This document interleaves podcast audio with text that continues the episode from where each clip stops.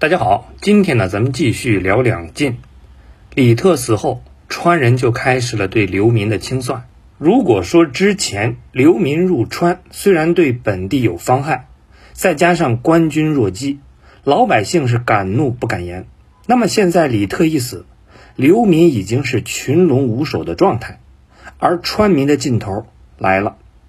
之前被占领的乡镇是纷纷的被夺回来，局面一时间对李氏一族是非常不利。逆境之下，李特的弟弟李流赶紧派人叫回了准备迎击荆州军的李当，双方合兵一处，打算退回山上打游击。而这时候，罗尚率领得胜之军又扑过来了。李当一听罗尚来了，眼睛都红了，毕竟有杀父之仇。你既然敢来，那就绝不能放你回去。俗话说，哀兵必胜。刘民军在李当的率领下士气大振，还真的把罗尚给打懵了。而且李当是连破进军，眼看就要抓住罗尚。罗尚本就是文官，一看情况不妙，掉头就跑。那这下全军动荡，被刘民军又杀了一个大败。李当也不管其他人。就是追着罗尚不放，而且一路追进了成都城。可是万没想到，李当还是被城里的伏兵给扎成重伤而死。李特父子本就是流民军的主心骨，现在都死了，这就让还活着的李氏族人们有点不知所措。怎么办呢？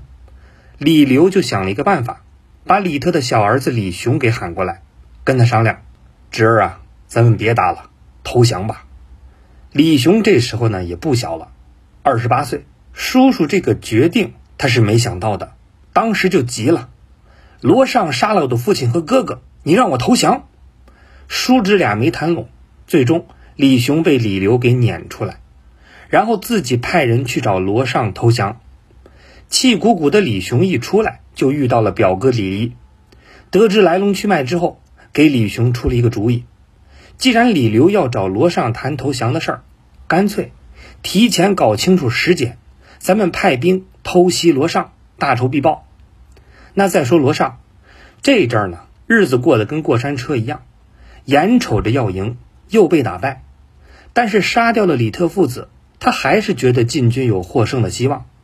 而李刘的使者来找他谈投降，这就让罗尚更高兴了，然后就下了道令，全军放假。准备受降，可是他万没想到，刚入夜，刘民军就亮出了刀枪，直奔他的驻地。他是仓皇跑路，经过一夜厮杀，成都城又落到了刘民军的手里。罗尚跑了，益州境内再也没有像样子的朝廷军队。从刘民入蜀到李雄再度占领成都，历经四年。本来富庶的天府之国已经是千疮百孔，然后又过了两年，李雄正式称帝，国号成，史称成汉。而与此同时，在中原地区，另一个少数民族也崛起了。虽然益州已经是千疮百孔，但是蜀地也迎来了短暂的安宁，而中原地带司马家的混乱还在继续，八王之乱。进入了白热化，东海王司马越占领了江淮，司马越的弟弟司马腾占据了山东，成都王司马颖和他的老叔河间王司马勇是牢牢地控制着洛阳以西和关中地区，匈奴人刘渊则控制着山西大部和河南的一部分。你以为这就乱到头了吗？刚开始，当李雄在成都称帝的消息传到中原之后。司马一族沸腾了，之前被打跑的司马越躲在了江淮养精蓄锐，准备二次西征。而他的对手司马颖和司马勇内讧了，因为之前司马颖被乌桓骑兵打得一败涂地，不得已启用了刘渊，导致匈奴人的崛起。司马颖在朝堂上的话语权逐渐减弱，没多久就被老叔河间王给挤兑走了，一时间。朝廷大权又落到了司马勇的手里，可司马勇也没有高兴几天，就有人找上门了，就是躲在江淮的司马越。为什么呢？原来就在司马颖被乌桓骑兵打败之后，这叔侄俩一商量，洛阳不保险呐，干脆带着皇帝和大臣们搬到长安吧。人都跑了，洛阳也不能没人看家。经过商议，就留下了高密王司马略和中郎将司马模，一个呢镇守洛阳，一个镇守附近的邺城，也就是邯郸。而这俩人有个哥哥，就是被打跑的东海王。司马越，其实本意呢，大臣们是希望司马氏一族可以达成和解，再造进士。可这些人就低估了司马氏一族骨子里的残暴基因。本来司马越就想反攻，这下呢，正好是老天送了个机会。司马越是一点没耽误，司马勇等人是前脚刚到长安，司马越的军队后脚就追到了。在击败司马勇之后。司马越又挟持着晋惠帝司马衷和大臣们返回了洛阳。什么叫生逢乱世，人不如狗呢？就算是个皇帝又怎样？回到洛阳没多久，晋惠帝就被司马越给毒死了。然后呢，司马越拥立了司马炎的小儿子司马炽做了晋怀帝。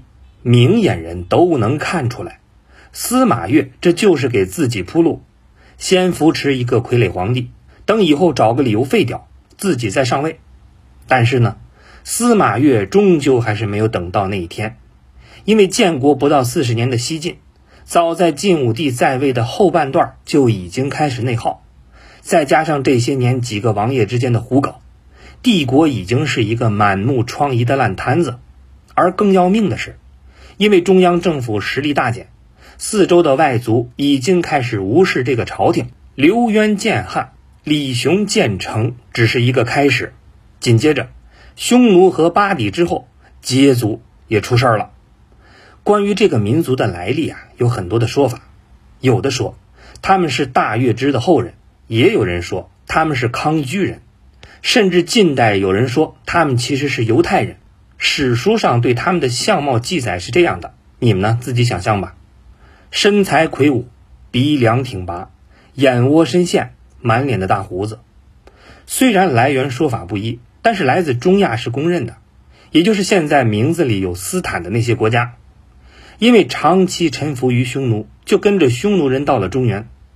匈奴人勇武好斗，但是连个文字都没有，文化素养是可见一斑。而作为他们统治下的羯族，就可想而知了。所以从东汉到西晋，羯族人的社会身份是非常的稳定。就是一种奴隶，所以在他们眼里，无论是匈奴人还是汉人，都是大爷一般的存在。就在八王之乱的时候，有一群羯族奴隶被卖到了山东，那这里边就有一个不得了的奴隶，名字叫石勒。